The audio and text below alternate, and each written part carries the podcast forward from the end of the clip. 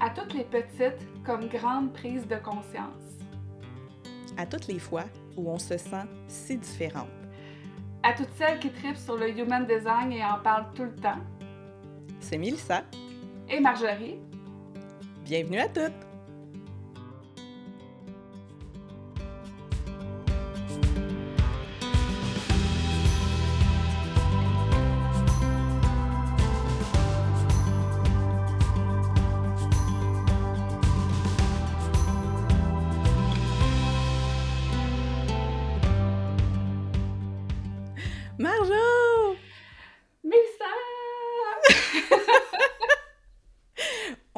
Enfin arrivé à cet épisode qu'on avait bon super hâte port. de faire. Oui, Comment tu vas? Ici, maintenant, à cette minute précise?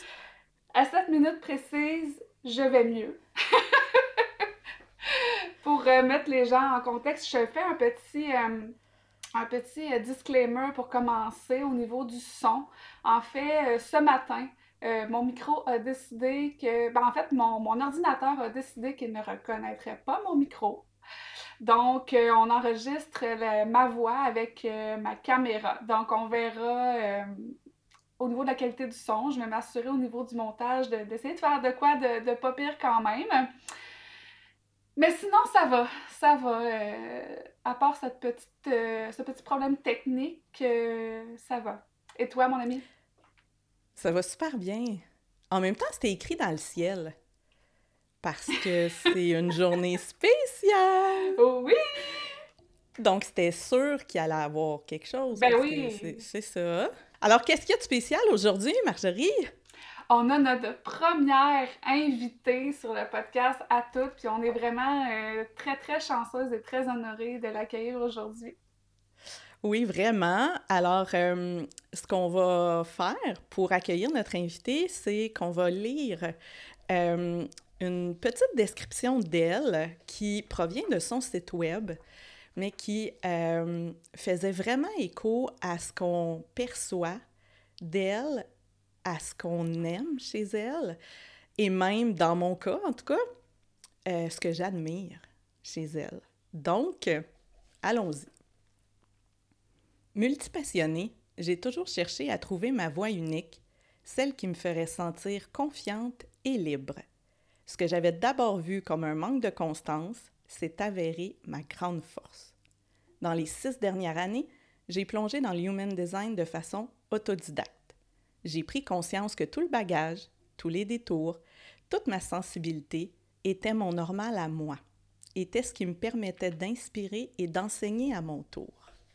Ces belles paroles sont de notre invitée du jour, Karine Guy de Atypiquement Parfaite. Karine, rejoins-nous, tu peux ouvrir ton micro. Ouais! Hey, le Q était tellement clair! Merci! Ça me Je me suis dit, assumons le Q pour que tu arrives. Ouais, je suis tellement pas bonne avec les Q. Je sens plein d'affaires dans la vie, là. Mais les Q, c'est vraiment... Ça, ça, ça, tellement. doit- ça se doit d'être clair. Hey, Pas écoute, Karine, le human design, écoute, euh, je pense qu'on en a, dans nos épisodes euh, jusqu'à maintenant, on en a parlé à quelques reprises, puis Mhm. peut-être qu'il y a certaines personnes qui sont comme, mais qu'est-ce que c'est le human design dont Mélissa et Marjo euh, parlent euh, par-ci, par-là? Puis on voulait faire un, un petit disclaimer aujourd'hui comme quoi que ce n'est pas un épisode pour introduire le concept du human design parce qu'il y a déjà beaucoup de contenu qui existe déjà euh, par rapport à ce sujet-là. Puis le contenu, euh, d'ailleurs, la une grande majorité du contenu, il y en a sur euh, tes plateformes. En fait, on trouvait ça intéressant de t'inviter, Karine, pour jaser de Human Design de façon plus spontanée et de se permettre aussi d'aller peut-être plus dans des sous-couches, des nuances, euh, donc de vraiment jaser autour du Human Design. Et quand je suis allée faire un petit tour sur ton site web pour voir justement est-ce qu'il y a des contenus d'introduction qu'on pourrait mettre dans les show notes, j'ai vu à un endroit où tu dis euh, quelque chose comme bien qu'il y a plein de gens qui arrivent dans le human design, puis c'est super le fun de les accueillir, ma force et ce que je préfère, c'est vraiment l'intermédiaire avancé, d'aller plus profondément. Et je me suis dit, hé, hey, je savais pas ça d'elle, mais c'est en plein dans ce qu'on a le goût de faire. Donc, merci d'accepter notre invitation. Ben, hey, écoute, j'étais vraiment, j'étais vraiment touchée que vous m'invitiez. Puis là, tu sais, au moment d'enregistrer l'épisode, j'ai juste été capable d'écouter l'épisode 1. J'ai entendu mon nom. ouais, déjà, hein? déjà au premier épisode. j'ai entendu mon nom une couple de fois. Fait que ça fait un bout de temps qu'on se suit mutuellement sur les réseaux sociaux, puis qu'on, qu'on a l'occasion de discuter ensemble de HD. Puis, euh, ben, moi, ça me fait vraiment, je suis vraiment touchée d'être allée comme, euh, comme experte HD, tu sais. On est tout le temps, on ne ben, voit jamais de la même façon. Ouais. T'es vraiment notre référence. Mmh. Puis c'est très subtil. En fait, pour moi, ça s'est fait. On essayait, Marjo et moi, de retrouver à quel moment et comment on t'a connu. Mm. Puis ça s'est fait de façon quand même assez organique. On, arrivait mal à définir un moment. Mais ce qu'on se rappelait, c'est que euh, Marjo et moi, on a découvert le Human Design en 2019. Mm-hmm. Donc, présentement, il y a quatre ans-ish. Mm. Toi, tu parles de six ans. Oui. Euh, je me rappelle que je t'ai découverte sur Instagram, Karine. Mm et qu'à ce moment-là, euh, tu commençais à parler plus de human design, mais tu étais encore aussi un peu dans vibe coaching, mm. développement personnel, et c'était ton... Peut-être qu'on peut le dire comme ça, c'était ton projet de cœur. Tu avais encore mm-hmm. un emploi en tant que tel. Ouais. Qu'est-ce que tu te rappelles de cette époque-là, toi, si on dit 2019, automne 2019, là? Ben, moi, là, j'étais vraiment en transition à ce moment-là dans ma vie. Euh, j'avais un emploi, je veux dire, j'avais une ficelle qui me retenait à un emploi, mais j'étais en prolongation de congé maternité à ce moment-là. Donc, euh, je mmh. savais, je sentais que euh, je devais peut-être, probablement, lâcher mon emploi parce que j'ai une réalité familiale qui est assez particulière.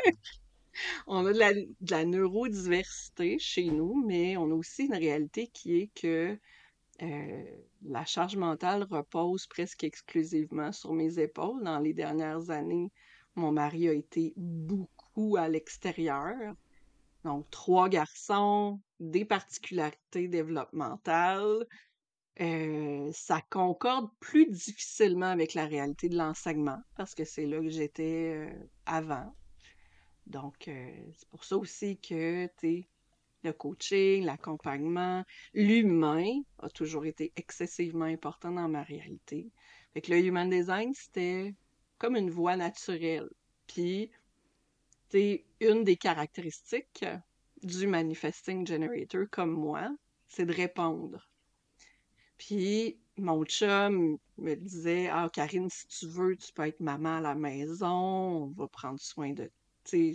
On va s'arranger. Au point de vue budgétaire, c'est correct, on va pouvoir s'arranger, même si tu travailles pas, mais c'était ultra important pour moi d'avoir quelque chose pour vivre, autre que mmh. la maternité quelque chose pour me réaliser, quelque chose pour avoir une certaine autonomie. Donc, euh, j'ai suivi mon sacral en toute confiance. Puis c'est ça qui m'a amené sur la voie d'être autodidacte aussi. Je me mmh, suis mmh. vraiment, euh, j'ai vraiment euh, lâché prise sur les résistances. J'ai dit, OK, tu sais, le coaching, j'en ai fait un petit peu, mais je sentais qu'il y avait des résistances, qu'il y avait des choses qui, qui étaient moins fluides. Fait que j'ai été faire d'autres choses jusqu'à ce que, tu sais, le Human Design m'ouvre vraiment des voies que j'avais pas imaginées. C'est drôle parce que souvent tu parles d'avoir une vision claire, genre je vois beaucoup le discours d'avoir une vision claire. J'avais zéro vision de ce que ça allait ressembler. Mais j'ai mmh. suivi cette intuition-là, sacrale parce que c'est ça mon autorité à moi. C'est là que je suis rendue aujourd'hui. Mais moi, je suis curieuse, tu sais, parce que là, on parle de 2019 parce que c'est le moment, en tout cas, où moi, j'ai commencé à découvrir le human design. Euh, moi, ça m'a été introduit par une autre, une autre Karine. Il doit y avoir de quoi avec les Karine et le human design. Euh, par Karine Ricard, pour la nommer. Euh, puis quand j'en ai parlé avec Mélissa après, ben tout de suite, on était vraiment comme plongés les deux là-dedans pour différentes raisons. Mais toi, tu l'as découvert quand même en amont de ça, c'est comme peut-être mm. deux ou trois ans avant. Euh, c'est quand même particulier, là. Fait que toi, comment c'est arrivé dans ta vie? Euh, ben, c'est le human design qu'on n'avait jamais entendu parler? Ah oui, c'était même à, ce moment-là? mais il me semble que c'était en 2018, ah puis ça fait comme cinq ans et demi, là, j'ai écrit six ans sur mon site, mais tu sais, on, arrondit des fois. Mais ouais, c'est à peu près cinq ans et demi, je dirais. Fait que c'était avec Karine, toi aussi? Oui. OK. Puis là, toi, c'est quoi qui t'a interpellé là-dedans? C'est... Pour la fille, je pense que tu es une fille de science, là, quand même, de... de... Qu'est-ce qui t'a interpellé dans le human design?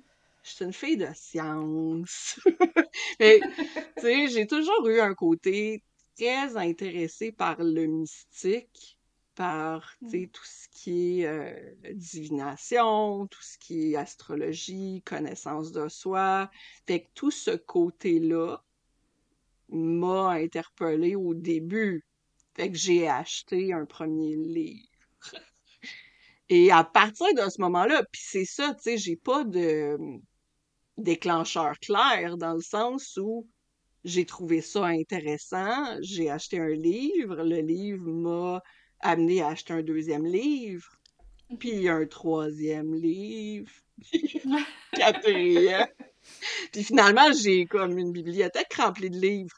Puis, tu sais, toutes les mmh. questions, tu sais, mon sacral répond, puis c'est ça aussi qui fait la différence, disons, entre une personne autodidacte puis une personne euh, qui suit une formation, c'est que mon sacral m'a amené à plonger aussi dans d'autres dimensions.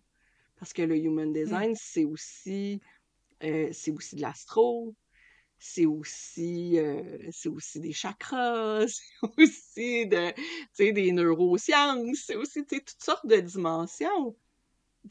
Ultimement, j'ai lu des livres sur full de sujets. full de sujets. Puis c'est ça la profondeur aussi que j'apporte que peut-être d'autres qui ont suivi des formations n'ont pas nécessairement parce que le cadre, moi j'en ai pas. J'ai pas un cadre qui m'a qui m'a limité dans ce que j'allais explorer. Je suis vraiment mmh. allée dans toutes les directions en même temps en suivant mon euh, mon appel sacral, tu sais. Et ils vivent les pubs ciblées et, euh, Amazon qui donne des drôles de suggestions des fois, mais qui m'ont interpellé puis qui ont fait que j'ai découvert plein de dimensions du HD. Tu parles, euh, tu parles de ton sacral, donc qui est ton autorité, la façon que tout ce qui est guidance intérieure t'arrive. Mais avant le Human Design, avant d'appeler ça un sacral, est-ce que tu avais mmh. déjà une connexion forte à ta guidance intérieure? Oui, j'ai eu des... Ben, en fait, j'avais des certitudes intérieures. Je faisais pas vraiment de pleine conscience. Euh, j'ai commencé à faire de la pleine conscience en, en dépression parce que ça m'a été introduit euh, par des psychologues, mais tu sais, la pleine conscience, je l'avais pas vraiment, mais j'étais quand même une fille qui sentait beaucoup quand elle était pas bien, puis faisait des choix pour être mieux. fait que euh, mmh. c'est comme ça que j'ai quitté le lac Saint-Jean pour m'en aller à Toronto, par exemple. Tu sais, pour moi, c'était un appel viscéral de sortir d'un endroit pour aller ailleurs. Puis Toronto, je veux dire, j'ai adoré cette ville-là. Puis bon, probablement mmh. parce que j'ai rivage artificiel aussi, mais euh, j'ai adoré cette ville-là. Puis après, c'était un non-sens pour moi de retourner dans, de, de sortir de cette ville-là pour aller dans un endroit qui était pas urbain. J'avais mmh. besoin, un besoin profond d'être dans quelque chose d'urbain. C'est un peu comme ça aussi que j'ai choisi l'enseignement. Mais l'enseignement, je ne fleurissais pas autant que j'aurais peut-être espéré je fleurissais quand j'avais de la disponibilité intérieure, la, la disponibilité émotionnelle pour pouvoir euh, faire des projets, pour pouvoir faire autre chose que juste enseigner. Parce qu'il y a aussi la réalité du manifesting generator qui s'éteint quand il fait juste une chose, souvent. Mm. Fait que j'avais besoin d'explorer tout, puis ça, ben, je, je l'ai toujours honoré ou souvent honoré. Hmm. Puis, tu sais, on parle souvent du, du human design, on l'utilise, tu sais, on en parle souvent comme un Mm. outil de, de, de connaissance de soi, si on veut. Mm.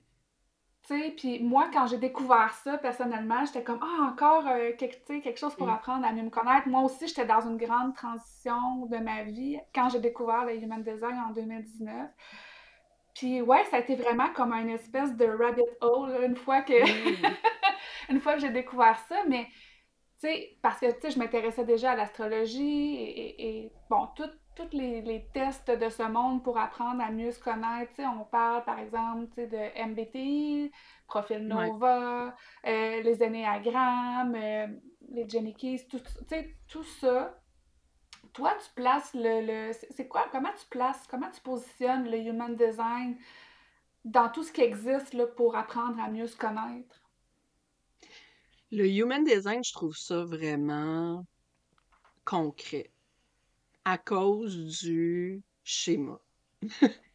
À un Mm. moment donné, quand tu es assez avancé, au début, on focus sur deux choses, la stratégie puis l'autorité, puis à mesure qu'on avance, on explore le schéma avec les centres blancs, les centres colorés, puis ça, ça devient plus concret, je pense, que le MBTI ou que les anéagrammes, parce que tu as quelque chose de visible et palpable de Hey, mon énergie, elle est là. Puis cette personne-là avec qui je passe du temps dans ma vie comme mon enfant a de l'énergie là. Et c'est plus facile de comprendre comme l'interaction de Mm. Ah, c'est pour ça que je me sens comme ça en présence de cette personne-là. Il y a comme un. À cause du visuel, en tout cas, c'est ma perception, là. Mais je pense qu'à cause du visuel ou grâce au visuel, on, on peut connecter à une dimension que le MBTI ou que les Mhm. anéagrammes nous sont peut-être un petit peu plus abstraits à, cette, à ce niveau-là. Puis après Mm. ça, ben, ça dépend. Hein, sais, on peut aller ailleurs aussi, là. Tu sais, si tu t'intéresses à l'astro, tu sais, on peut euh, faire des parallèles avec euh, la position des portes, avec... euh, euh, puis, tu sais, si tu t'intéresses au taoïsme, Les planètes, aller explorer les hexagrammes, puis tout ça. Fait qu'il y a, il y a comme... C'est multidimensionnel, le human design. Mais pour moi, tu sais, c'est intéressant parce qu'en t'entendant en parler, Karine, ça me ramène à qu'est-ce qui fait que j'ai autant aimé, tu sais, que j'ai adoré le human design dès le début. Euh, c'est qu'il y a quelque chose de pragmatique Mhm. là-dedans, puis selon ma perception, c'est pas mal la seule modalité qui nous donne le comment. Mhm. Tu sais, les, les tests de personnalité vont dire t'es comme ça, t'es comme ci. Euh, vont dire aussi tu, tu thrives dans telle circonstance, t'as de la Mhm. difficulté dans telle circonstance. OK, mais encore. Ouais, c'est ça. Et à l'autre, moi je vais te dire comme ça, à l'autre bout du spectre, quand on est dans l'astro, on est dans quelque chose qui pour moi est, est aucunement pragmatique, qui est très haute vision. Fait que c'est pas si simple de dire OK, mais qu'est-ce que je fais avec ça? Mhm. concrètement? Tu sais, le fameux concrètement me revient souvent. Puis c'est ce que je trouve beau dans le human design. C'est comme c'est pas un test, c'est pas nous qui répondons à des questions. Mhm. Mais il y a plein de billets qui partent. Ouais. Mm. Donc, il y a comme Ouais. quelque chose qui est très euh, intrinsèque Ouais. qu'on va chercher, mais on nous donne l'espèce de coffre à outils qui est comme relié à notre charte avec des choses à explorer puis qui seront pas claires, mais avec des choses comme stratégie, Mhm. comme mot, hein, de déjà Ouais. dire ah voici qu'est-ce que tu pourrais explorer comme façon d'être dans la vie. ben je me disais, OK, wow, il y a comme des pistes pour Mm. déjà commencer à, se, Mhm. à mieux s'aligner ou à revenir, en tout cas, plus à notre essence. Est-ce que c'est quelque chose que, que, tu, que tu remarques et que, que peut-être que peut-être tu as l'impression contribue au fait que le human design se, se popularise autant que ça? Moi, je définis beaucoup le human design maintenant comme un exercice de pleine conscience. Mm. C'est Mm. comme ça que je le définis le, le plus souvent maintenant. Puis j'ai Mm. l'impression que en le présentant comme ça, ça le démocratise encore plus. Parce que il y a 5, 6, 10 ans, la pleine conscience a eu une grande euh, montée en popularité. C'est devenu quelque Mm. chose qui était concret, justement, se reconnecter à nos sens. Puis euh, j'ai l'impression qu'en en parlant du human design, en explorant le human design, en nommant que c'est vraiment un exercice de pleine conscience, ça rejoint aussi plus de personnes. Hmm. Moi, quand t'as dit pleine conscience, Karine, j'ai connu le frisson, là. Mm. Tu sais, au début de l'épisode, j'ai parlé de, euh, dans ma dédicace, des petites comme des grandes prises de conscience, mais je Mhm. pense que c'est encore plus la pleine conscience. en- C'est vrai Mhm. pour moi, en tout cas pour le human design, vraiment plus que l'astro, qui pour moi est comme plus... euh, on dirait que pour moi, l'astro est comme plus statique. C'est bizarre à dire. Puis que le human design dans ma vie est comme plus dynamique, en mouvement. C'est vraiment quelque chose que je, dont je suis consciente. Et même avant d'agir. Je vais être consciente, par exemple, que je suis en train d'utiliser ma stratégie d'informer, puis je vais regarder qu'est-ce que ça fait comme répercussion. Plus Mhm. que l'astro, ce que l'astro, je vais plus avoir tendance à y retourner dans certains transits ou, ou tout Mhm. ça. Mais le human design est beaucoup plus... euh, Ouais, présent dans la, la, la, la, Mhm. la pleine conscience, dans le quotidien, dans les petites choses. euh. Ouais, toi, qu'est-ce que t'en penses, Mélissa? Tu dirais-tu ça, toi aussi, par rapport à Human Design versus Astro, qu'on parle quand même souvent des... Tu sais, on, on parle de ces deux choses-là souvent ensemble, là? En fait, je j'avais pas mis le doigt là-dessus avant que Karine en parle, Ouais. mais je trouve que c'est ça définit vraiment bien parce que le human design te donne différentes lentilles à travers lesquelles t'observer. Mhm. Et Mm. je pense que c'est ça qui est pas évident en débutant la pleine conscience de dire observe-toi. OK, mais je regarde quoi? Je fais quoi? Qu'est-ce que tu sais? Mhm. Et là, ça nous donne des lentilles. Observe-toi à travers la lentille de l'autorité, de la stratégie, de ton profil. De... Mhm. Et ça m'amène à ce que je te disais, euh, Marjorie, hier. Euh, tu sais, qu'on dit que le human design, c'est la science de la différenciation. Mhm. Mm. Puis Marjo avait jamais entendu ça. Puis je trouvais ça très drôle, parce que je me disais, ah, je suis sûre que des Karine, moi, qui ont un côté très pragmatique, on a vu ça, la science. Oh, oh, oh, oh, il y a quelque chose. Mais pour moi, je pourrais dire que ça a été la, la science de la réconciliation. Mhm. Moi, de découvrir le human design, mon body graph, c'est comme si tout à coup, c'était correct Mhm. comment j'étais, tout ce qu'on m'a dit de pourquoi tu fais ça, tu devrais faire ça. À chaque fois que je me suis sentie inadéquate, à côté de la traque, pas comme les autres. Mais ça m'a amené aussi euh, la réconciliation avec les autres, en relation.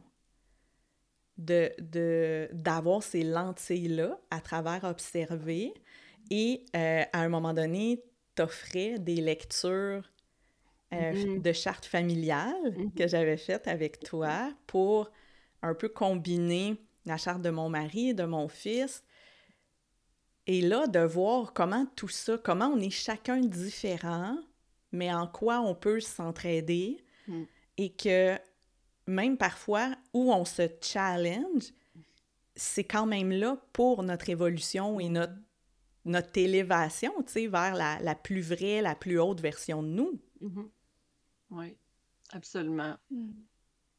Comme Absolument. ça, c'est ça, c'est ça que ça t'a fait, tu sais, la réconciliation. Mais moi, je me rappelle que c'est pas le feeling que j'ai eu quand j'ai découvert le human design. Pour moi, c'était vraiment plus comme. Oui, je m'en rappelle. tu t'en rappelles? Est-ce que tu veux décrire?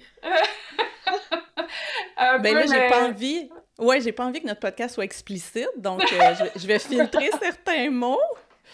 Mais t'avais vraiment un sentiment de what de. Mhm. Voyons! Hein? Qu'est-ce que c'est ça? C'est- C'est tellement pas moi. Euh, Il y avait des noms de canaux pour toi qui étaient Mm. transmutation, des Jenny Ah tu sais, des C'est mots. tellement drôle. Tu sais, tout ce qu'on lisait sur le- les trucs à Mélissa, tu sais, euh, premièrement, elle a plus de canaux définis que, que- ben, complets que, que moi et tout Ouais. ça. Donc, bref, tout ce qu'on lisait sur elle, c'était comme super poétique, super beau. Puis là, quand on arrivait à moi, c'était genre transmutation. euh, c'était vraiment super euh, différent, là, tu sais. C'était vraiment Ouais. particulier. Puis, tu sais, moi, je me rappelle que, oui, c'est ça, je me suis comme rendu compte en découvrant ma charte j'étais comme, OK, à quel point je suis off track, là, en ce moment, tu sais. Mm.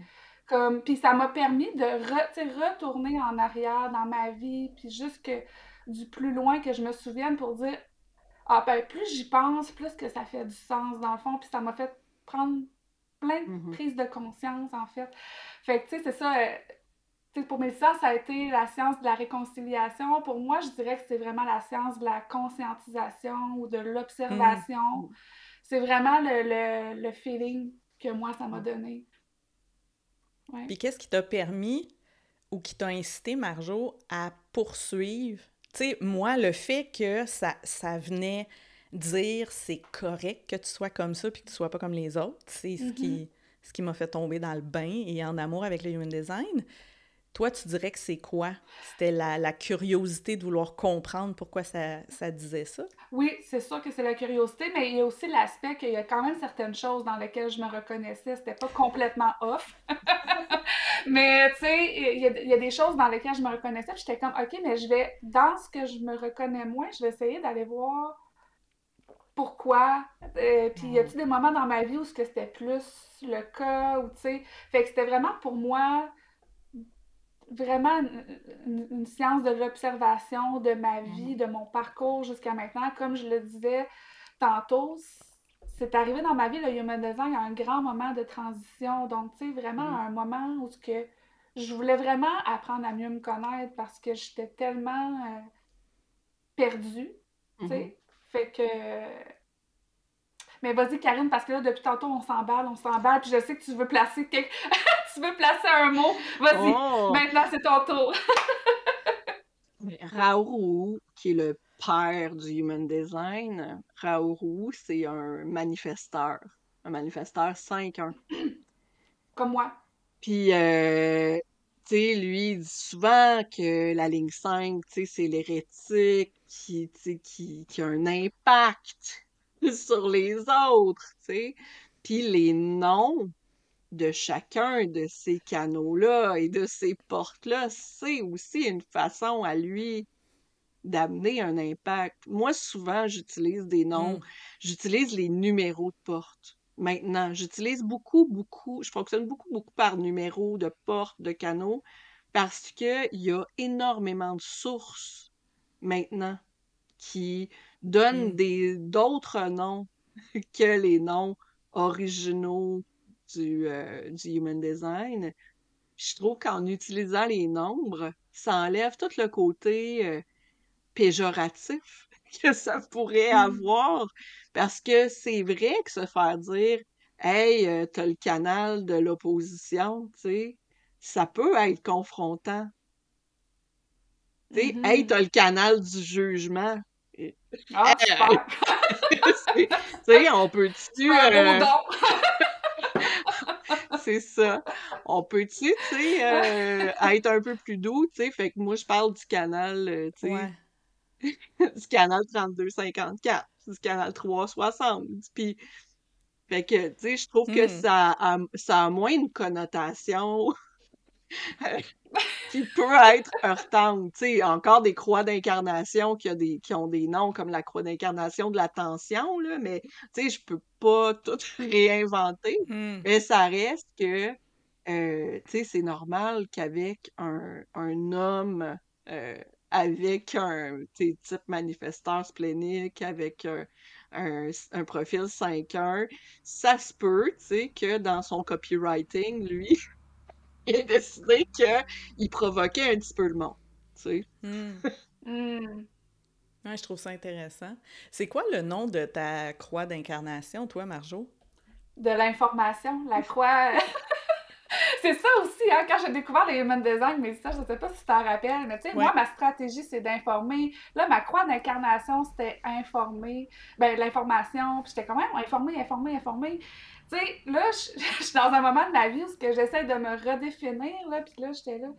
Mais qu'est-ce que je fais avec ça, là? Informer, c'est quoi ça veut dire? Tu sais, j'étais vraiment rendue deep, là, dans, dans la signification du mot informer. J'essayais de comprendre à- pourquoi c'était si présent dans ma charte. Mhm. Puis je me rappelle, toi, Mélissa, quand j'ai par... quand je t'ai montré c'était quoi le Human Design, puis que là, je t'ai parlé que la croix d'incarnation, puis là, quand moi, on m'a introduit à ça, c'était beaucoup en lien un peu avec la, la fameuse mission de vie et tout ça, bref. Puis là, quand je t'ai parlé de ta croix d'incarnation, qu'il y avait la- l'Éden dedans, je me rappelle encore de ton visage, je me rappelle encore on était où. Puis là, j'ai fait « Oh! OK, le Human Design, c'est vraiment... euh, il y a quelque chose à aller euh, creuser là. » Juste avec la- la- le visage que Mélissa m'a fait à ce moment-là, qui était vraiment comme... Comme si c'était quelque chose que, que- qu'elle avait jamais dit à voix haute ou qu'elle avait jamais révélé, puis que là, elle me dit, ben moi, je me suis toujours dit, trois petits points, je vais lui laisser en parler si ça lui tente, mais, tu sais, c'était quelque chose de très présent en elle, dans son intérieur, comme sensation, puis qu'elle avait jamais Ouais. vraiment exprimé. Puis quand je lui ai dit ça, c'était quoi sa croix d'incarnation, euh, ça a été comme une espèce de... Peut-être de réconciliation, justement, ou de révélation. Mais ça, si tu veux en parler euh, un peu. Ben, en fait, c'était surtout. euh, tu y as touché un peu en le disant, Marjorie, Mhm. c'est que c'était comme quelque chose que j'ai jamais dit à personne. fait que là, ça faisait. Ouh. Ouh! Comment ça que ça peut être écrit dans un body graph, tu sais, puis que toi, tu me le, tu me le verbalises. euh, mais en même temps, je pense que c'est ce qui, pour moi, a donné euh, tout le poids du human design dans ma vie. C'est de dire, parce qu'on parle en human design, puis Karine, tu pourras peut-être euh, toucher là-dessus, de tout le profil conscient et inconscient. Puis Ouais. c'est là où je me disais, OK, tu sais, ça, ça venait prouver que peu importe ce que je sais, j'ai conscience, pas conscience, feeling, c'est inscrit en moi, une espèce d'ADN euh, Mhm. Métaphysique.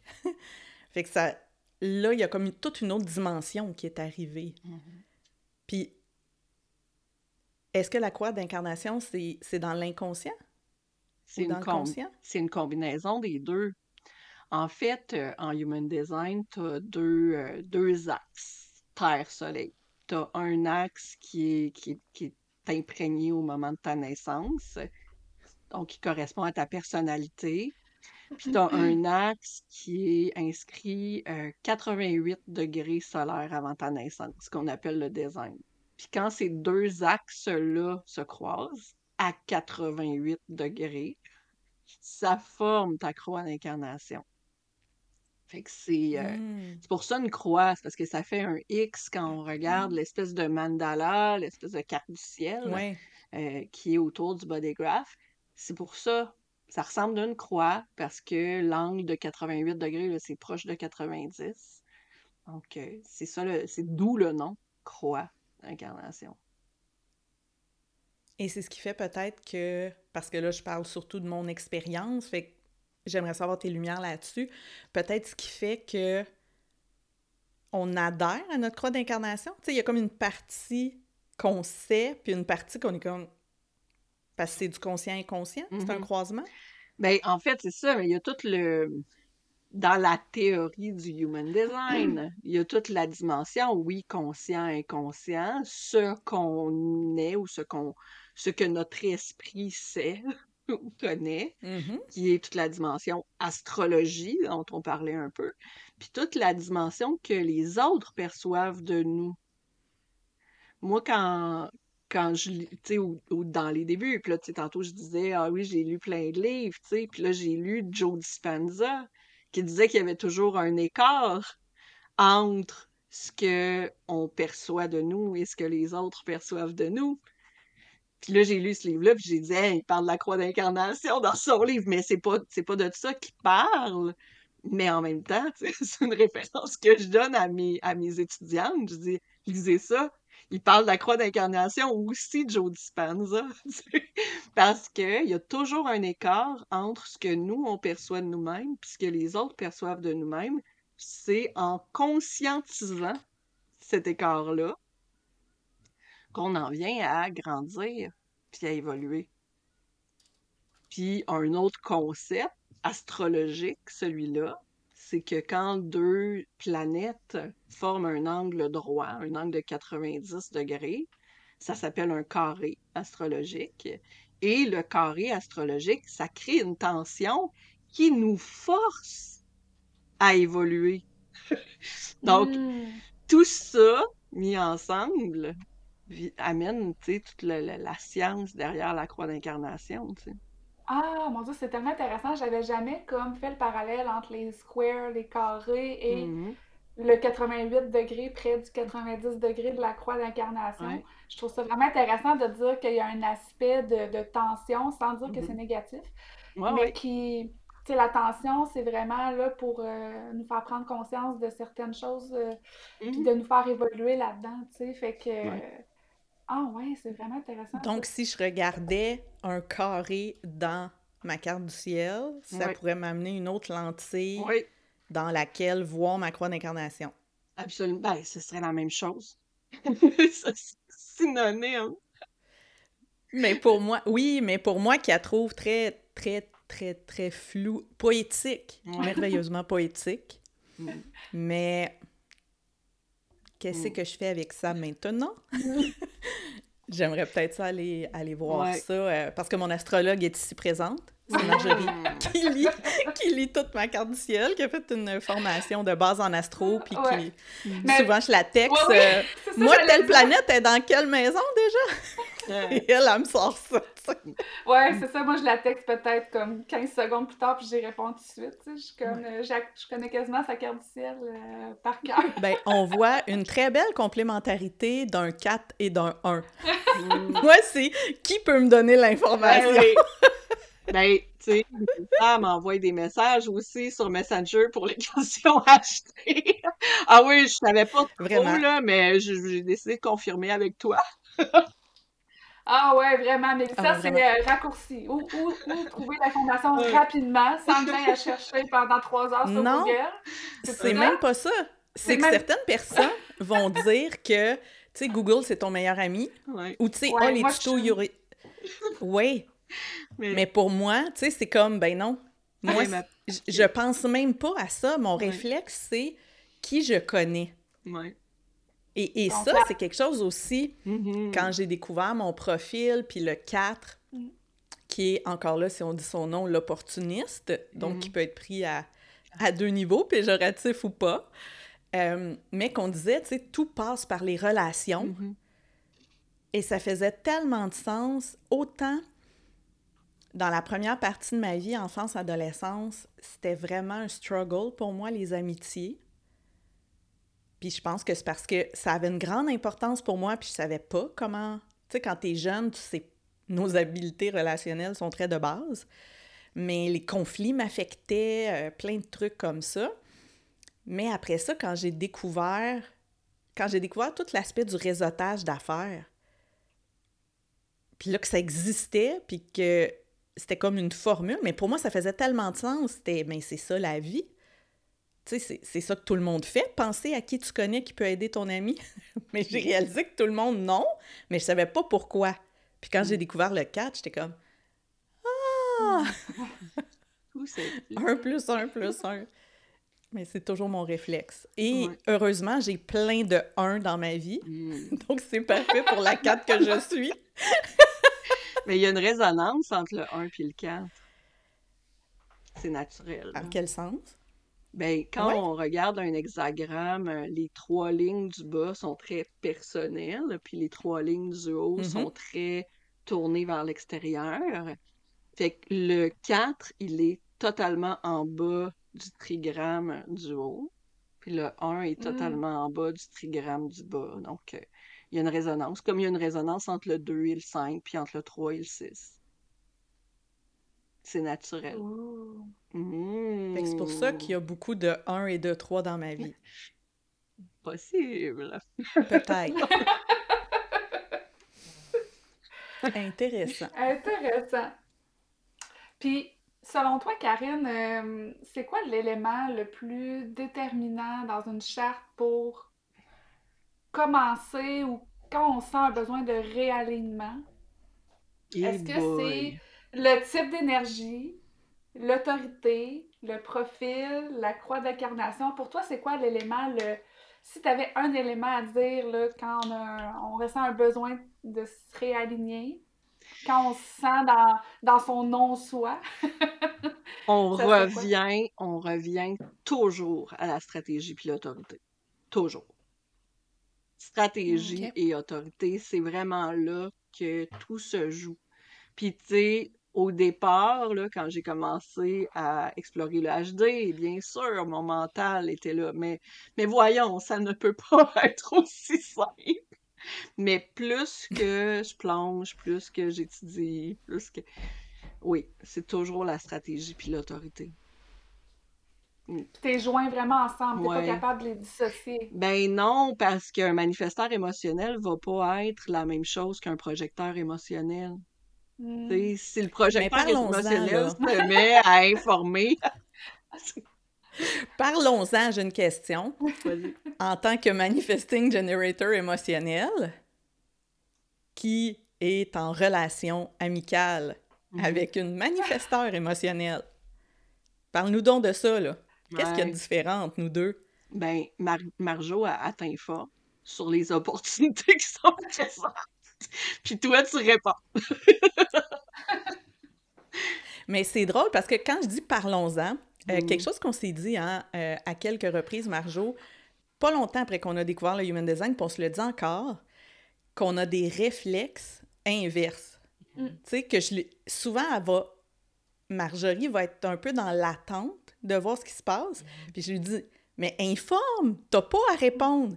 Puis moi, qui veux toujours aller vite, qui trouve ça long, attendre de répondre, puis on dit souvent, toi, t'agis comme une manifesteur, puis moi, tu sais, on est comme inversé, on dirait, dans nos, Ouais. nos réflexes.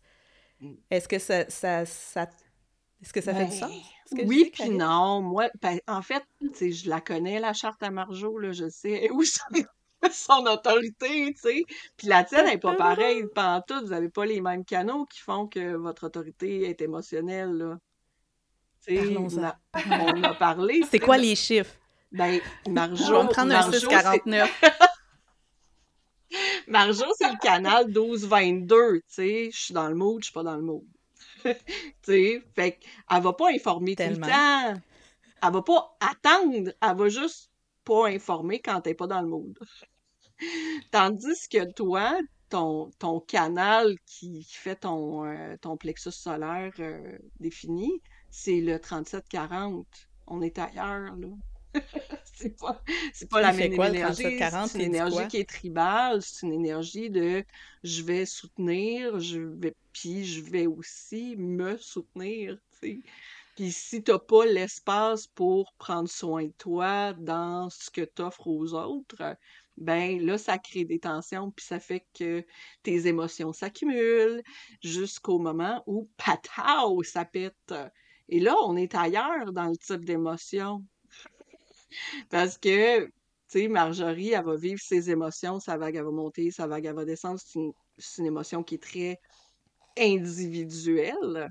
Oui, elle peut être ressentie par les autres, mais toi, c'est une émotion qui est très centrée sur qu'est-ce que tu offres puis qu'est-ce que tu reçois par rapport à ta tribu, par rapport à tes proches. Fait que ça se peut que si tu vas voir le garagiste, euh, tu n'aies pas autant d'accumulation que quand c'est dans tes relations personnelles et tes relations d'amitié, tu sais. Hmm. Mais tu sais, en astrologie, il y a le concept de synastrie. Il me semble Hmm. que ça s'appelle comme ça. La Ouais. synastrie, quand on joint deux, euh, mettons par exemple, deux cartes du ciel ensemble. Mhm.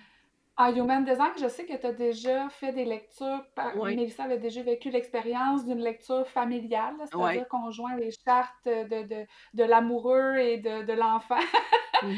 à, à la nôtre. Donc, euh, ouais, est-ce que tu vois, toi, des choses qui sont. Puis, je trouverais ça intéressant de voir des chartes de, d'amis. Tu sais, par exemple, mettons de joindre la charte à, à, à Mélissa et à moi, puis de voir qu'est-ce qu'on peut regarder pour voir qu'est-ce, dans, dans quoi on est complémentaires, puis Mm. qu'est-ce qui peut nous.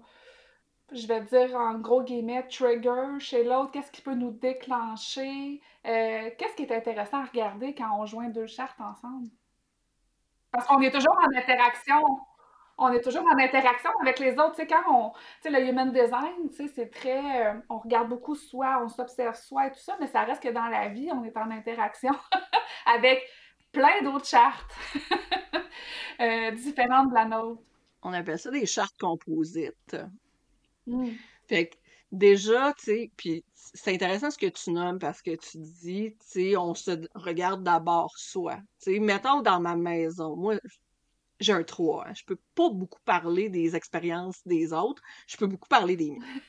Chez nous, j'ai trois garçons qui sont tous émotionnels.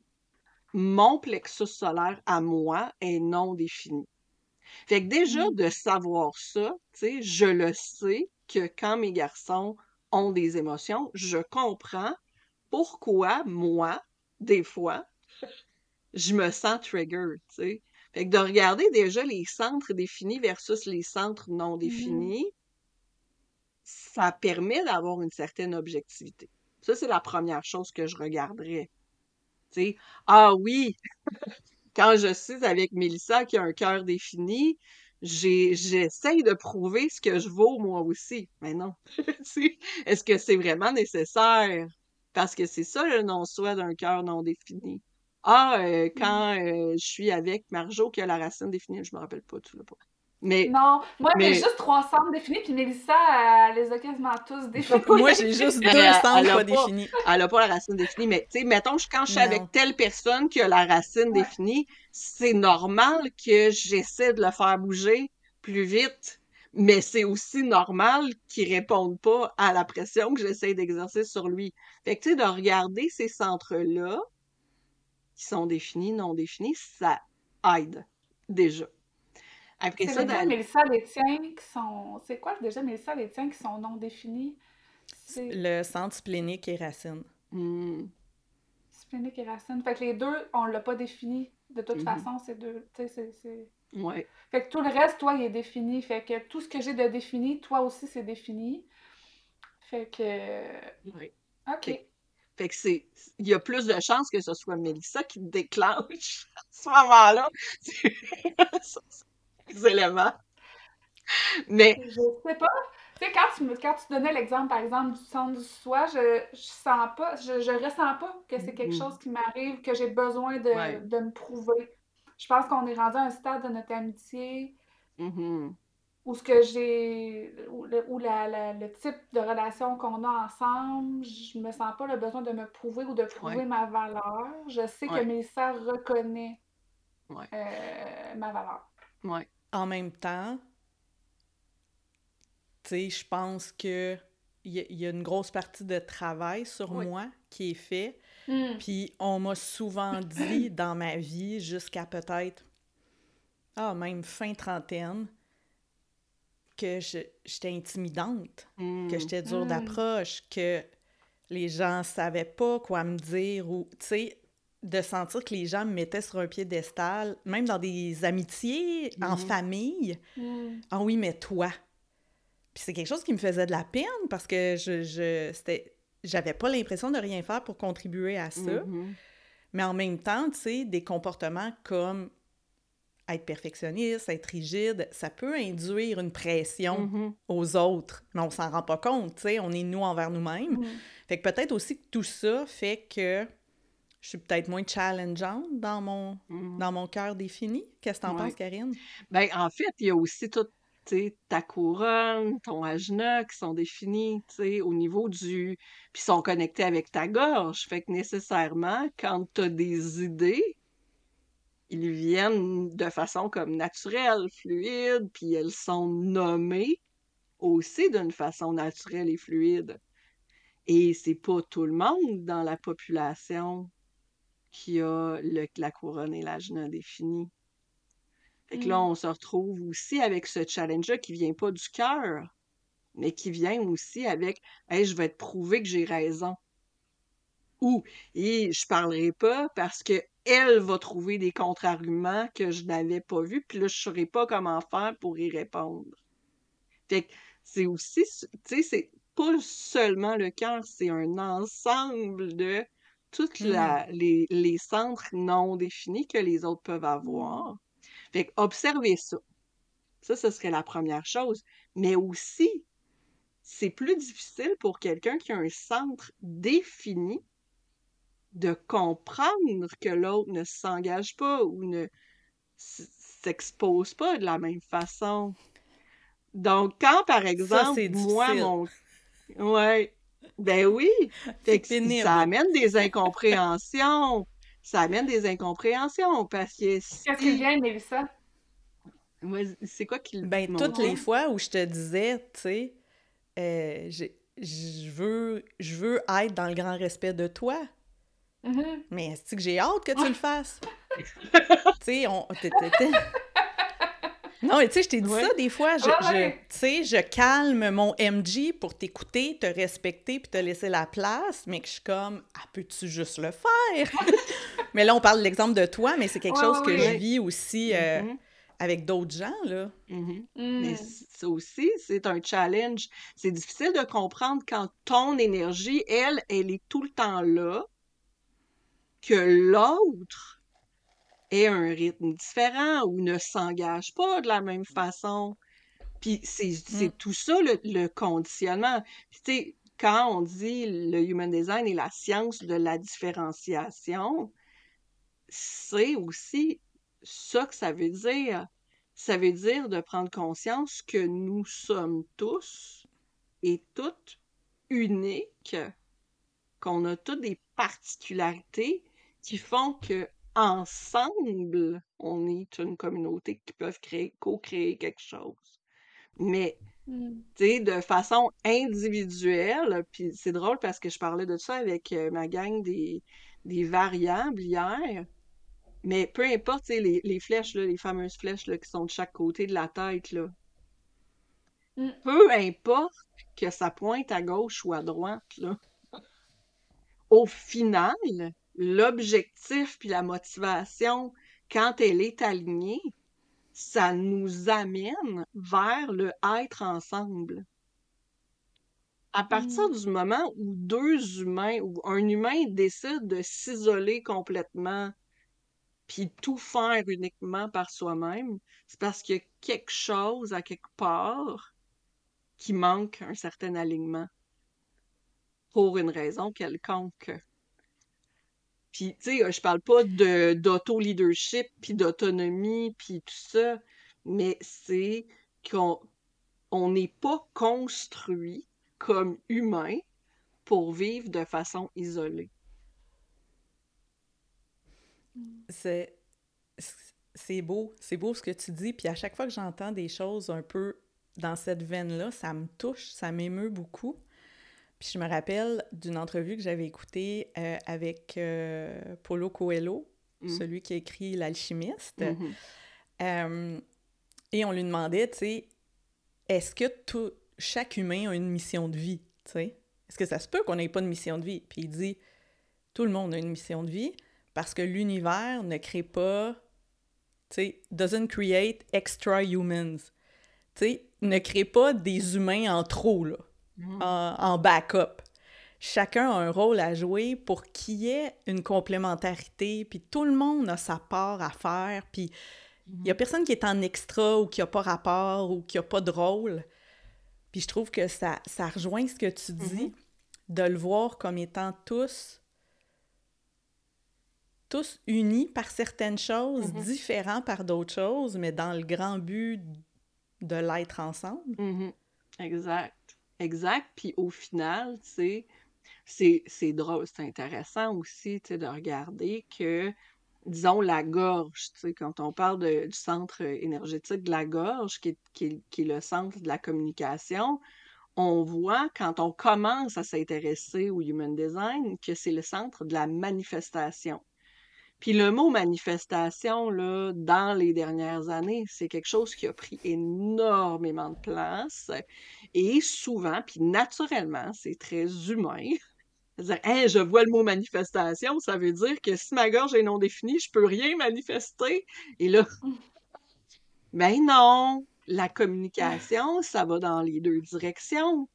La personne qui a la gorge définie crée un espace pour que la personne qui a la gorge non définie puisse exprimer des choses. La personne qui a la gorge non définie peut nommer des non-dits, a cette capacité-là de le faire. Fait que c'est... Marjorie, toi, tu as la gorge non définie, hein? Non, définie. indéfini. Ça Elle est fait... définie aussi. ouais. C'est ça qu'on dit, c'est d'ouvrir mon chakra de la gorge. Mais, mais Marjorie est manifesteur. Ouais. Tous les manifesteurs ont la gorge définie, c'est automatique. Mais OK, je savais Mhm. pas. Puis toutes les managènes ont la gorge définie aussi. Alors, on est trois gorges définies ici. Mais, mais, euh, mais tout ça pour dire que le centre énergétique de la gorge en Human Design, ça fait le pont entre ce qui se passe dans la tête, donc couronne et ajna, Mhm. et ce qui se met en action. Donc, dans les stratégies, quand on regarde les stratégies, Marjorie, elle ressent des choses et elle informe, ce qui crée des invitations et des opportunités.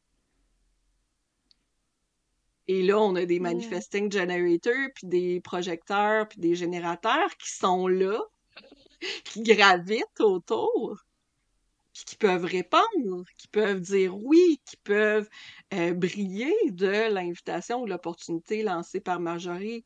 Ça veut pas dire que Marjorie, elle va tout faire seule. Mhm. Ça veut dire qu'il va y avoir une coopération qui va s'installer. Puis quand le projecteur va rentrer dans, en jeu, il va pouvoir nommer des choses qu'il voit, qu'il perçoit de sa perception unique, puis réorienter si c'est nécessaire, parce que c'est ça son la beauté de son talent, le projecteur, c'est de voir si la direction est correcte. C'est un phare, Mhm. le projecteur, finalement. Donc, tous tous les types, là, j'ai pas nommé les, les réflecteurs, parce que les réflecteurs, eux autres, ils gravitent. Ils, se Mhm. promènent dans le groupe, puis ils assurent la cohésion. Disent, Hein, c'est donc bien beau ce qui se passe là. Ou, ah, je, sens qu'il y a quelque chose d'inconfortable. C'est ça son travail, le réflecteur. Il ressent tout et nomme les choses telles qu'elles sont en s'émerveillant. C'est ça la surprise. Puis est-ce que tu dirais qu'il y a des éléments dans des, dans des chartes qui favorisent certaines amitiés plus, plus fortes ou certaines relations plus fortes ou ça. On n'est pas là, là avec le, le, le human design, certaines compatibilités, certaines. euh, Est-ce que tu dirais Ben, qu'il y a des choses évidentes que tu as observées, toi, à travers ton expérience? c'est oui et non. Ça, je- Mm. c'est le genre de question que j'haïs, tu sais. Parce que, parce que, tu sais, ça se peut que je regarde qu'il y a un problème de compatibilité entre une mère et son enfant. Mm. Ça se pourrait. c'est quand même sa mère. Oui, Ouais, c'est c'est ça. ça. Fait que, qu'est-ce que tu vas faire si ton enfant a cette charte-là? Tu sais, tu vas le donner en adoption. Tu vas- qu'est-ce que tu vas faire avec cet enfant-là? Tu vas le Mm. travailler, tu sais, tu vas travailler ta relation. Fait que, oui, ça se peut que tu ressentes moins d'affinité avec quelqu'un, mais si ton sacral t'interpelle ou si ton autorité t'interpelle vers cette personne-là, c'est qu'il y a une raison, puis ça se peut que, tu sais, il y ait des tensions qui existent, mais que ce soit possible de les, de les Mm. réparer, tu sais. Fait que oui, il y a des compatibilités qui sont évidentes. Des fois, ben, justement, centre défini, non défini. Mais il y a aussi, les canaux, comme par exemple, si moi j'ai la porte 62 activée, puis que toi, tu as la porte 17, puis qu'ensemble, ça forme le canal 1762, quand on brainstorm ensemble, aïe, il y en a des opinions qui vont être exprimées. Mmh. Mais, mais mmh. ça, c'est des, ça, c'est des euh, compatibilités comme normales. On peut être attiré vers des gens qui n'ont pas, qui, qui ont plutôt certains éléments que nous, on n'a pas. Et c'est ça, toute mmh. l'homogénéisation dont euh, Raourou parle beaucoup aussi. Parce qu'on essaie souvent de se coller aux gens qui ont des choses dans leur charte que nous, on n'a pas. Et en se collant à eux, on adopte des comportements qui ne sont pas à nous. Donc, d'où mmh. le soi. Puis là, tantôt, je parlais du cœur, puis tu as nommé ça. ben, le soi, là, c'est l'espèce de, losange au centre de la chair. Donc, le soi qui est non défini et qui est très caméléon va se coller souvent à des gens qui ont un soi défini pour trouver une direction. Mais ça ne veut pas dire que cette direction-là que l'autre est en train de prendre et la nôtre. C'est aussi ça, mmh. tu sais. Chez nous, dans ma maison, j'ai un coco qui a le soi totalement ouvert. et qui veut être euh, conducteur de grue, il veut être, tu sais, parce qu'il se colle aux réalités des autres. En se disant, ah, c'est cette voie-là que je veux. Mais peut-être pas. Mmh. Puis en plus, son cœur est totalement ouvert. Comment je vais prouver ma valeur? Puis il arrive pas. Ben moi, c'est deux centres que j'ai ouverts. Fait que ce que tu dis là par rapport à ton fils, ça me parle, euh, ça me parle beaucoup. Là. Moi aussi, quand j'étais jeune, je voulais. Je voulais tout faire. Mais je voulais devenir euh, plusieurs, euh, plusieurs métiers. Là. Ouais, ouais, c'est ça. Mmh. Mais c'est ça, tu sais, de trouver son identité puis de trouver valeur dans une maison où plusieurs personnes ont un centre du soi défini ou dans une maison où il y a un petit frère qui a un cœur défini par quatre canaux. Mmh. Tu sais, c'est comme. C'est ah, c'est tellement intéressant. J'en ai parlé dans le podcast, dans un des épisodes de la, la, du thème de la quête identitaire dans ma vie, puis c'est un thème très, très présent. Fait mm-hmm. que ça, ça, ceci explique cela, là. Mm-hmm. Avec le cœur et le centre du soi qui, pour moi, sont, sont complètement ouverts. Euh, ouais, vraiment. Ben, je t'écoutais, euh, tu sais, en lien avec la compatibilité, tu sais, de, de, de, deux personnes, de deux chartes, puis ça fait très longtemps que je dis dans, mon rôle de coach, mais profondément, c'est ce que je crois, que notre job à temps plein, c'est de se gérer soi-même. Mm-hmm. D'apprendre à s'observer, faire l'expérience de soi, être, entrer en amitié avec soi pour se connaître. Mm. Puis que si plus de gens faisaient ça, ben les relations et le monde mm. iraient mieux. Parce que c'est quand tu te connais, quand tu t'observes que tu peux te respecter toi et en te respectant toi, ça induit le respect des autres. C'est faux de penser mm-hmm. que c'est égoïste. Mm-hmm. Est-ce que tu dirais que ça fait écho à ce que l'Human Design propose ultimement? Mille fois. Mais c'est drôle parce que mm. j'ai eu plusieurs conversations cette semaine qui m'amenaient toujours dans cette direction-là, tu sais. Euh, hier, je répondais à quelque chose sur Threads qui disait euh, tu sais, si tu me dis que je suis trop intense, euh, tu sais, c'est peut-être parce que, c'est toi qui est pas, c'est toi qui m'acceptes pas comme je suis. Mais c'est ça, mais des fois, les gens disent Ah oui, mais t'es bien trop intense parce qu'ils sont inconfortables face à cette intensité-là. Puis, dans une autre conversation, encore hier, c'était ben peut-être que je ne suis pas disponible présentement pour recevoir cette intensité-là, mais que demain je vais l'être. Donc peut-être que seulement maintenant, dans cet instant, j'ai pas de disponibilité pour cette personne-là. Mais peut-être que demain, cette personne-là, ça va être correct. Tu sais, c'est pas. Euh, on n'est pas figé dans le temps. C'est ça Hmm. aussi. Tu sais, on, on est continuellement influencé par ce qu'on met en place dans notre vie, ce que l'autre met en place dans notre vie, les choix qu'on fait au quotidien. Puis, tu sais, le, ce qu'on a, qu'est-ce que la vie nous amène, tu sais, finalement, parce que pendant certaines périodes de ma vie, j'étais pas mal intense, moi aussi. Bon, je le suis encore. Mais, mais, tu sais, je le sais que c'est pas tout le monde qui peut dealer avec mon intensité. Maintenant, je l'assume plus. Mais, mais c'est ça. Mais en même temps, c'est ça, c'est que deux, à- tu sais, à la limite, là, si on pousse la réflexion, deux chartes pourraient être sur papier parfaitement compatibles, Mhm. mais ça ne tiendrait pas compte des conditionnements que la personne a mis en place, Ouais, tu touches à Mhm. quelque chose, là, ouais. Ouais. de comment elle le vit, de, de Mm. où est-ce qu'elle en est dans son évolution, ce qu'elle est en train d'apprendre à travers tout ça. Exact. Euh, Puis ça m'amène à une réflexion qu'on avait, Marjo et moi, de, de se dire, le human design, c'est une des modalités, selon moi, qui est la plus riche, qui a le plus de couches, de nuances, de profondeur. Et pourtant, de plus en plus de gens en parlent euh, et, et utilisent cette modalité-là dans leur service Mhm. et vont ramener ça à quelques archétypes. Mm. Catégoriser les gens en, tu sais, cinq types d'énergie, Ouais. six profils. Tu sais, de vouloir ramener ça dans des carcans, puis pourtant on dit que c'est la modalité de la différenciation, puis il y a Mhm. tellement de sous-couches. Qu'est-ce que tu penses qui... Je peux-tu rajouter crée une ça? parenthèse? Je peux-tu rajouter une petite parenthèse? Vas-y, Marjorie. Vas-y, ouvre ta gorge! J'ouvre ma gorge. Venant de la fille qui parle des archétypes.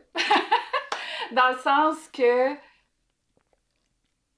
je- moi, je, je pense pas que je qualifierais ça d'archétype, mais plutôt de stéréotype. là. Des fois, il y a Mhm. certaines approches Oui. où ce qu'on- Ouais. Oui. on arrive plutôt à des constats de, de stéréotypes. C'est quasiment caricatural. Mhm. Je veux dire, moi, la première, là, Oui, t'as raison. je suis manifesteur. Puis l'image qu'on se fait d'un manifesteur, c'est quelqu'un avec un fort caractère qui parle fort. Tu sais, quelqu'un qui est très leader, mais leader affiché, là. Tu sais, c'est vraiment... euh, Et, moi, il y avait beaucoup de ça aussi qui, fait, qui faisait en sorte qu'au départ, quand je lisais un peu des trucs très stéréotypés selon les types d'énergie, ben j'étais comme, ben pas tout à fait, tu sais. Et pourtant, le human design, comme Mélissa disait, c'est très nuancé comme, euh, comme modalité.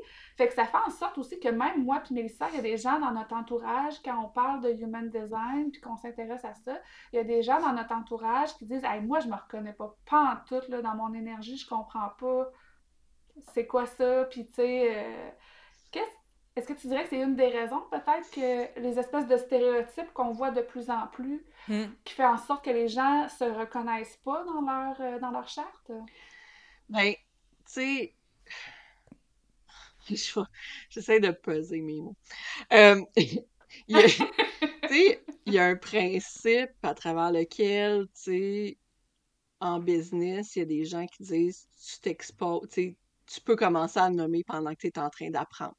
Tu peux commencer à, sais, à parler que tu fais du human design avant d'en connaître beaucoup. Fait qu'il y a des gens qui commencent à découvrir le human design, que ça leur parle, puis là, ils commencent à publier là-dessus. Fait que sur les réseaux sociaux, il y en a beaucoup. Il y en a beaucoup de ça. Tu sais, veux, veux pas. Saluons euh, Donning-Kruger Ouais, au passage. Mais mais il y en a beaucoup des gens qui font ça, qui s'exposent Hmm. en apprenant. C'est pas mauvais. Je veux dire, si je relis mes publications d'il y a euh, deux, trois ans, j'étais pas à la même place qu'aujourd'hui.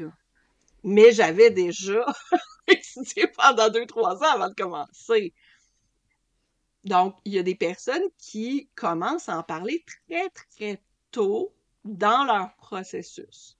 Fait qu'on les voit circuler.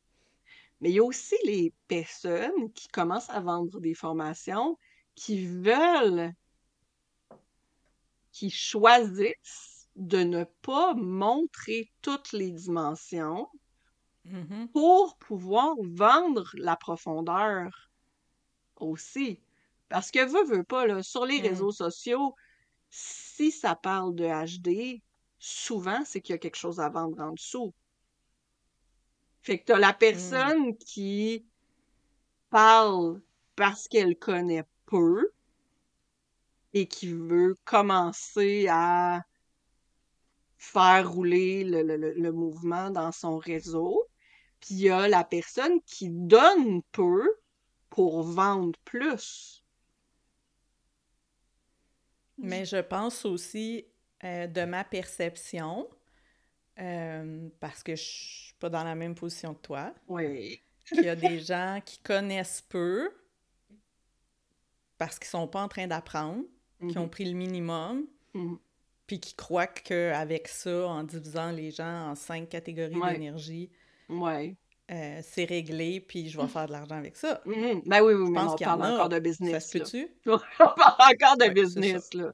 Mais, mais c'est ça, tu sais, puis je le sais que je ne mets pas sur mes réseaux sociaux toute la profondeur qui m'habite. Mais je sais que je publie plus Ah, mais de t'en mets- profondeur. Ouais, mais non, mais c'est parce que... T'en mets fois mille comparativement à ce qu'on Mais- peut voir dans Ouais. le paysage. Mais c'est ce qui choque beaucoup les gens aussi qui font, euh, qui font l'école internationale du Human Design. hein. Puis, tu sais, je suis sur des groupes Facebook, qui disent qu'il y a le pop Human Design aussi, comme il y a eu la pop Mm. psychologie, comme il y a eu la pop astrologie. On... Il y a comme une ère de pop Human Design qui est en train d'émerger, qui, qui est très Pouvons-nous parler du pop coaching? Ouais, aussi. Ça va partout, tu sais, ça. ouais, mais c'est ça. Fait que, tu sais, ça fait lever beaucoup de tension aussi du côté des gens euh, qui, qui sont formés à l'école officielle du Human Design, qu'il y a des gens qui, qui, qui s'improvisent beaucoup dans ce domaine-là. Mais, tu sais, est-ce que je considère que, tu sais, les gens qui font l'école internationale du Human Design, euh, ont- sont des psychologues ou des médecins. ou, tu sais, Leur formation, tu sais, reflète, oui, une grande profondeur, mais c'est une formation qui a été construite dans un silo très fermé. Fait que si Ben, et là, ça m'amène plusieurs, ouais, plusieurs sous-questions. Comment tu positionnerais, mettons, ce que, ce que tu partages présentement, comment tu positionnerais ça dans, par exemple, ta façon à toi d'apprendre, qui est d'être autodidacte? Non, mais tu comprends, c'est quoi? boy! Et où la ligne en entre être autodidacte et ceux qui prônent à tout prix une certification Mhm. et, tu sais, je demande pour un ami, là. Mais non, mais OK. Tu sais, l'École internationale de Human Design a une vision très linéaire de comment on apprend le Human Design. C'est Mhm. très fascinant pour moi, vu de l'extérieur, de voir cette linéarité-là. De on apprend, tu sais, euh, de telle, telle, telle façon, dans tel, tel, tel chemin. Euh, tu sais, il y a, il y a des choses qui ne sont pas disponibles si tu n'as pas atteint tel euh, nombre d'heures de, tu sais, telle affaire. C'est parce que, justement, tu prônes la différenciation, tu sais.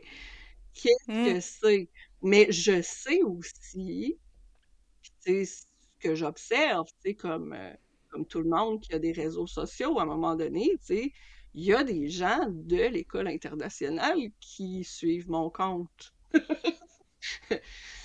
Tu sais, à un moment donné, il y en avait une qui faisait de la veille, je pense, sur mon compte pour voir si je disais pas trop de niaiseries. Oh! Mm. Mais, tu sais, Mais ça, là, ça me rendue fait... compte. Ça me fait tellement... Oui, ça me fait tellement penser à des entrepreneurs. Là, ce qui me pop en tête, c'est euh, Nicolas Duvernois de, de Pure Vodka, là, qui avait été refusé au MBA, OK. qui a créé son entreprise, puis maintenant, on, on y confie l'animation d'une charge de cours dans les MBA. Mm, mm. ça arrive souvent, ça. Ouais. Tu sais, c'est la preuve qu'il y, a- que- qu'il y a différents chemins, puis qu'il y a des profils qui, qui c'est par l'expérimentation, puis d'être autodidacte, puis de, de peut-être avoir une façon éclatée, Mhm. éclectique d'apprendre, mais qui vont ensuite de ça pouvoir amener une perspective qui est différente, Ouais. justement. Ben, Mm. c'est ça. De par mes variables, techniquement, de par mes variables, techniquement, je suis supposée d'être une personne qui prend un peu partout pour amener une vision différente, tu sais. Fait au final, tu sais, je vis pleinement mon design dans ma démarche autodidacte. Fait que Mm. si on se Mm. fie à la science de la différenciation, ma façon d'apprendre le HD reflète exactement ce que c'est. Mm. Ça m'a amené une autre euh, sous-question, puis je serais curieuse Oui. euh, d'avoir le- le- l'input euh, de Karine là-dessus, parce qu'on parlait de l'espèce de tendance de ramener le human design, qui est très riche, profond, euh, tout en subtilité, en sous-couche, à parfois des stéréotypes, Ouais. euh, puis d'être beaucoup dans le ben toi t'es manifesteur, t'es comme ça, toi t'es euh, Mhm. projecteur, t'es comme ça. Mais en même temps, quand on t'a demandé, Karine, qu'est-ce qui est le plus important pour s'aligner dans un design ou par quoi commencer, t'as dit le type d'énergie et la l'autorité. Donc, c'est comme si je vois pourquoi que les gens peuvent prendre le raccourci de ramener ça à ça, mais peut-être de façon trop simpliste. Ouais. Mais qu'en même temps, c'est vrai que c'est déterminant. J'ai- J'aimerais Ouais. ça t'entendre là-dessus. Ben, ta stratégie puis ton autorité, c'est pas nécessairement, le type d'énergie. c'est la Euh, ouais, stratégie. la stratégie, je comprends. Ah, ah. Oui, oui, c'est ça la nuance. Ouais. Puis, euh, tu sais, l'autorité, là, quand on va plus loin, on se rend compte que, je n'ai un peu parlé tantôt. Tu sais, toi, Mm. Mélissa, Marjorie, vous avez toutes les deux une autorité émotionnelle. Puis quand on fait affaire avec quelqu'un qui connaît un peu plus le HD, tu sais, ils vont plus loin que dire faut que tu attendes que la vague passe. Parce que Ouais, puis pendant combien de temps? Tu sais, Ouais, si c'est tu- ça. 24 heures? Tu- une semaine? Mais c'est comme pas clair. c'est ça. Fait que ça dépend des, des canaux qui activent ton plexus solaire. Tes vagues ne sont pas les mêmes si c'est euh, le canal 1949 puis si c'est le canal 5539. Là, on n'est pas à la même place. Puis la vague peut arriver après la décision, avant la décision. Tu sais, il y a comme des, plein, de, plein de nuances et de subtilités. Tu sais. Fait que Mm. tout ça pour dire que, tu sais, c'est sûr que, tu sais, on ne peut pas donner non plus toutes les nuances et la profondeur sur les réseaux. Mm. Ah ben non, ça c'est clair, mais tu as bien fait, tu m'as recadré de façon douce, bienveillante, mais très efficace à la stratégie Mm. avant le type Mhm. d'énergie. Puis je pense que c'est ça, on voit beaucoup de, de, de choses orientées sur Ouais. Manifesteur, manifesting generator, Mhm. beaucoup plus que Répondre. quand tu as la stratégie de réponse, quand tu as la stratégie d'informer. Ouais. Ouais. Puis c'est c'est là, je pense, la nuance super importante Ouais. que tu apportes. Mais l'affaire, c'est que euh, quand on dit juste stratégie de répondre, puis là, là, c'est très personnel comme observation. Vas-y, Mais- vas-y. Vas-y, Mais- parce que ça va parler à beaucoup de gens. Là. La Ouais. stratégie de répondre est quand même Ben non, ben, partie de quand la on- population. Quand on parle de euh, générateurs et manifesting generator, leur stratégie, c'est la même. Ce sont 70% de la population qui ont la même stratégie. Puis si je fais un post qui englobe générateur et manifesting generator en parlant de répondre, il y a des gens qui vont être frustrés. Ouais, ouais. Oui, fait que j'ai comme besoin, j'ai comme pas le choix j'ai le choix, j'ai toujours le choix, là. Mais il y a comme une nécessité, a- c'est comme s'il y avait des gens qui avaient besoin de se faire dire Ah oui, mais toi, t'es spécial, t'es manifesting generator. Donc, Ouais. je te nomme. Mais dans le fond, moi, quand j'écris, mon intention est toujours de te ramener à répondre. Mm. Fait que quand je fais mes publications, tu sais, comme en parlant des cinq types, là, m- pour moi, hein, quand je le fais, j'ai toujours ça dans ma tête que je parle aux mêmes personnes. là. Ça se peut que le manifesting generator m'écrive un commentaire puis dise Oh, mais je me sens vraiment comme un générateur aujourd'hui. Ben oui, ça, ça se peut, parce que t'en es un. Mais la seule différence entre un mangen puis un générateur, c'est que la gorge est connectée à un moteur. Et la majorité, puis tu sais, je dis pas, euh, la majorité des manifesting generators sont comme moi, c'est-à-dire avec un canal 2034 activé. Parce que pendant quatre semaines dans l'année, il y a des naissances de manifesting generator avec le 2034. Avec la foutue croix d'incarnation du phénix endormi. moi. Fait que Mm. Des naissances en vierge, des naissances en sagittaire, des naissances en poisson, puis des naissances en, en gémeaux. Gémeaux? Ouais, gémeaux. Avec cette croix d'incarnation-là, avec le 2034 dans leur charte, la majorité des manifesting generators sont comme ça. Ouais, je pense que c'est mon. Je pense que tu as décrit mon fils. Ouais. Est-ce que j'ai le 2034? Non, Je pense pas. non, tu l'as pas. I'm so special. Ouais, toi, t'es spécial. T'es comme. Ouais. Mais c'est ça, tu sais, fait bref, tu sais, je peux pas Mm. parler de toutes ces nuances-là, tu sais. Mais en même temps, je Ah, ben, suis pour clair. être, pour, pour que les gens se sentent plus interpellés par la publication, j'ai besoin de nommer les types différents. Sinon, les gens vont se sentir moins interpellés. Fait tu sais, c'est tout. Je dis souvent que j'aime pas les stratégies, mais c'est toutes des stratégies de marketing pour que les gens se sentent validés dans leurs différences puis leurs nuances.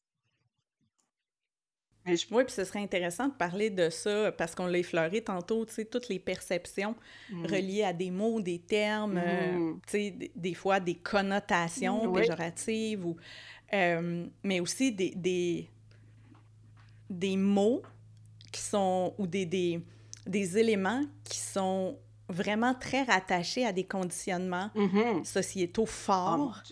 Donc, je pense que ce serait le fun de jaser euh, de ça, mais tu sais, tantôt quand tu parlais de générateur puis manifesting generator, moi j'en suis une que ça me trigger quand il n'y a pas le MG dans une publication, qu'on qu'on le combine avec le generator.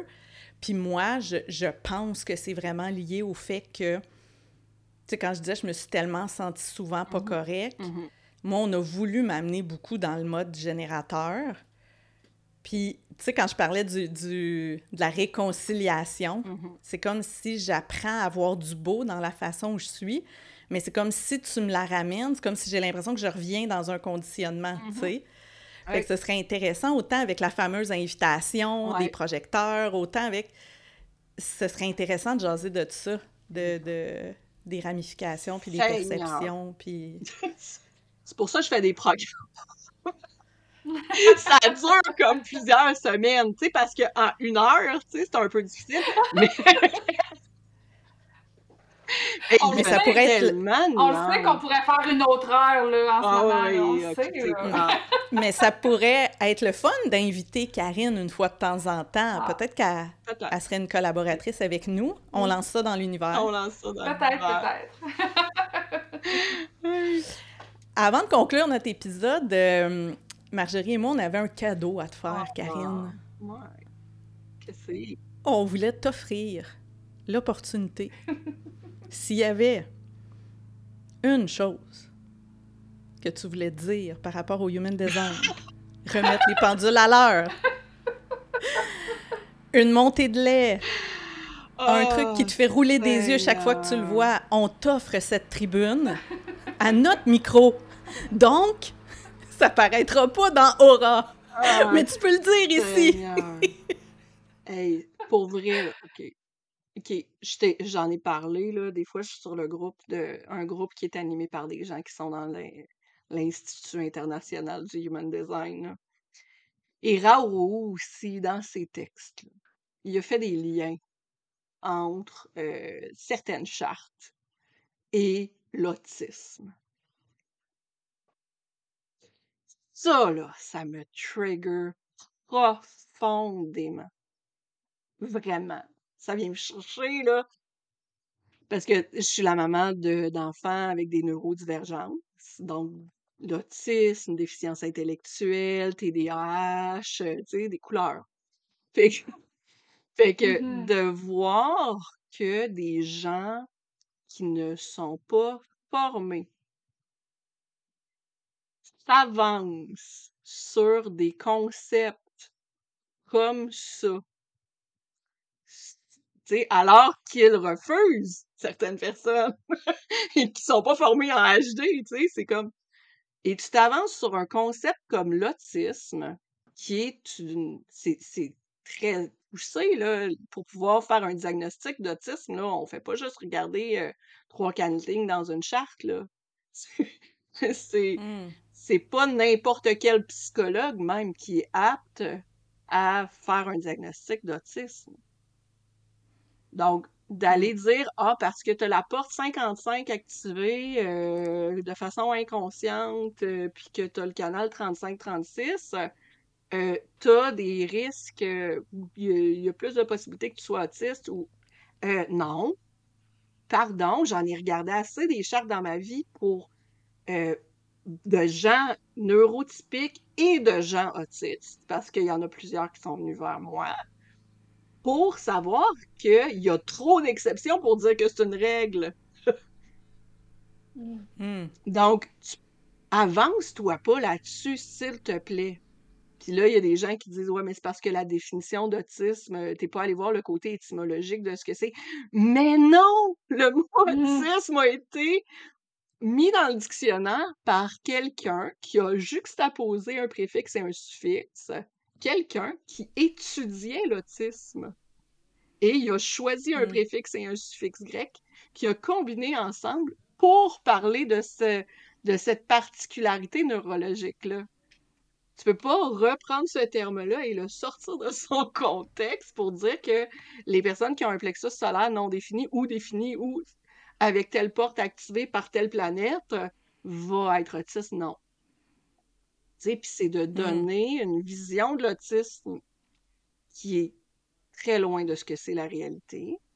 Et c'est de donner aussi l'impression à certaines personnes qui ne sont pas dans l'acceptation d'un diagnostic qu'il y a des solutions de déconditionnement pour ne mmh. plus être autisme, euh, plus, plus être autiste. Donc, c'est donner cette fausse impression-là que ça se traite pour moi, c'est un total non-sens. Et ça, c'était ma montée de lait. C'est une belle montée de lait qui me qui me fait penser un peu à ce qu'on jasait juste avant d'entrer en onde, que ça part probablement d'une belle intention. Mmh de vouloir expliquer quelque chose qu'on peine à expliquer, de vouloir euh, apporter des lentilles à travers lesquelles regarder ça. Mais où est-ce que ça peut se perdre mm. vraiment beaucoup en chemin? Et qu'on peut faire des raccourcis euh, qui n'ont pas lieu d'être parce que, comme tu dis, quand il y a autant, sinon plus d'exceptions que de règles, il n'y a plus de règles. ça s'applique pas, tu sais. Non, exact. Exact. Puis, tu sais, je connais beaucoup, je, gravitant dans le milieu de la neurodivergence, j'ai rencontré des parents qui étaient dans la non-acceptation de certains diagnostics pour leur enfant. Et ces parents-là qui sont dans la non-acceptation, souvent, ils vont essayer de trouver des solutions pour que leur enfant ne soit plus tel ou tel diagnostic. Alors qu'un enfant n'est Évidemment. pas un diagnostic. euh, Un enfant, c'est un enfant. Le diagnostic est une composante de qui il est, mais ça ne le définit pas. Puis, euh, tu sais, de prendre un outil comme le Human Design pour chercher à transformer la réalité de l'enfant, alors que ça n'enlèvera pas sa caractéristique autistique. C'est quelque chose que j'ai la difficulté à, moi-même accepter. Mon fils, mon fils aîné est autiste, est doué, et j'utilise le Human Design dans notre, dans nos échanges pour dire, je le sais que tu vis des émotions présentement, qu'est-ce que je peux faire pour t'aider? Tu sais, je le sens, je sens cet inconfort-là. Tu rentres dans la voiture, je sens qu'il y a un inconfort. Et on utilise l'outil comme une opportunité de discuter ensemble. Mais Mm. c'est pas pour le traiter comme pour conscientiser que les ressentis de chacun sont différents. Mais la façon que c'est apporté. Ben, c'est un... Oui, vas-y. Ben, c'est de dire on va utiliser l'outil pour nous aider dans Oui. notre relation, Exact. plutôt que de dire cet outil-là Mhm. va te réparer, exact. Exact. comme si t'étais pas correct, comme si t'étais brisé, Oh oui, tu sais, puis on veut te réparer. Mhm. Ah, je trouve ça super intéressant parce qu'on n'avait aucune idée où tirer avec cette question-là, puis je trouve ça beau. Ouais. Ouais, je je trouve ça je trouve ça beau, moi aussi, de finir sur une note euh, de d'acceptation. Je pense que ça apporte euh, beaucoup ça aussi, euh, le human design, l'acceptation. L'accueil et l'acceptation. Ouais. Vraiment. Ouais, je trouve que ça finit vraiment l'épisode sur une belle note. Puis je te remercie vraiment, Karine, de, de, de t'être prêtée au jeu d'être notre première invitée sur le podcast à toutes. Puis dis-moi, euh, pour toutes les, les, les personnes qui nous écoutent en ce moment, où est-ce qu'on peut te rejoindre? Où est-ce qu'on peut te suivre? La place la plus facile et la plus constante est certainement Instagram. Puis après ça, ben le reste, je suis des fois sur Facebook, des fois sur Threads. Mais ouais, c'est vraiment plus fiable sur Instagram. Puis je, bon, j'ai un podcast, Aura, dont vous avez parlé, je pense, dans l'épisode 1. Oui, Puis euh, après ça, ben j'ai un site web. oui, tout à fait. Donc, on va mettre les liens euh, dans les, les, les, les références de Ouais. l'épisode et ton compte euh, Instagram qui C'est- s'appelle euh, Atypiquement Parfaite. Ouais, qui date, euh, ben en fait, son nom date de, du moment où j'ai commencé à parler de neurodivergence sur les réseaux sociaux, Oui. mais qui se prêtait tellement bien au concept de human design que je l'ai gardé. Oui, oui. Tout est dans tout. C'est Tout est ça! à tout. oui, vraiment. Voilà. Mais écoute, euh, merci vraiment de- Mm. d'être venu euh, chez nous, Mm. avec nous, euh, prêter ta voix à un sujet qui nous tient tellement, euh, tellement à cœur. Moi et Mélissa, on en parle, mon Dieu, Mm. souvent, Régulièrement. régulièrement. Oui. J'en doute Ouais, même puis pas. je j'ai vraiment euh, j'ai j'ai vraiment le goût d'inviter les gens à aller voir tu sais, ton site web, ton Instagram. Euh, puis peut-être, souvent on pose une question, Marjorie et moi, euh, en ondes, peut-être nous partager. Est-ce que vous connaissiez le Human Design? Est-ce que qu'est-ce que vous aimez de ça? Est-ce que c'est une découverte aujourd'hui? Et on va mettre dans les notes de l'épisode euh, les références des, deux épisodes. Marjorie et moi, on a eu le bonheur d'être invités au podcast Aura. Et on va mettre les références donc du site web du podcast, du Instagram de Karine. Vous allez pouvoir découvrir encore plus à quel point c'est merveilleux tout ce qu'elle nous partage. Oui, c'est ça, et peut-être comprendre, euh, déchiffrer un petit peu des concepts dont on a parlé aujourd'hui, que peut-être que tout le long de l'épisode, vous avez fait, euh, je sais pas de quoi elle parle, mais je vais continuer à les écouter.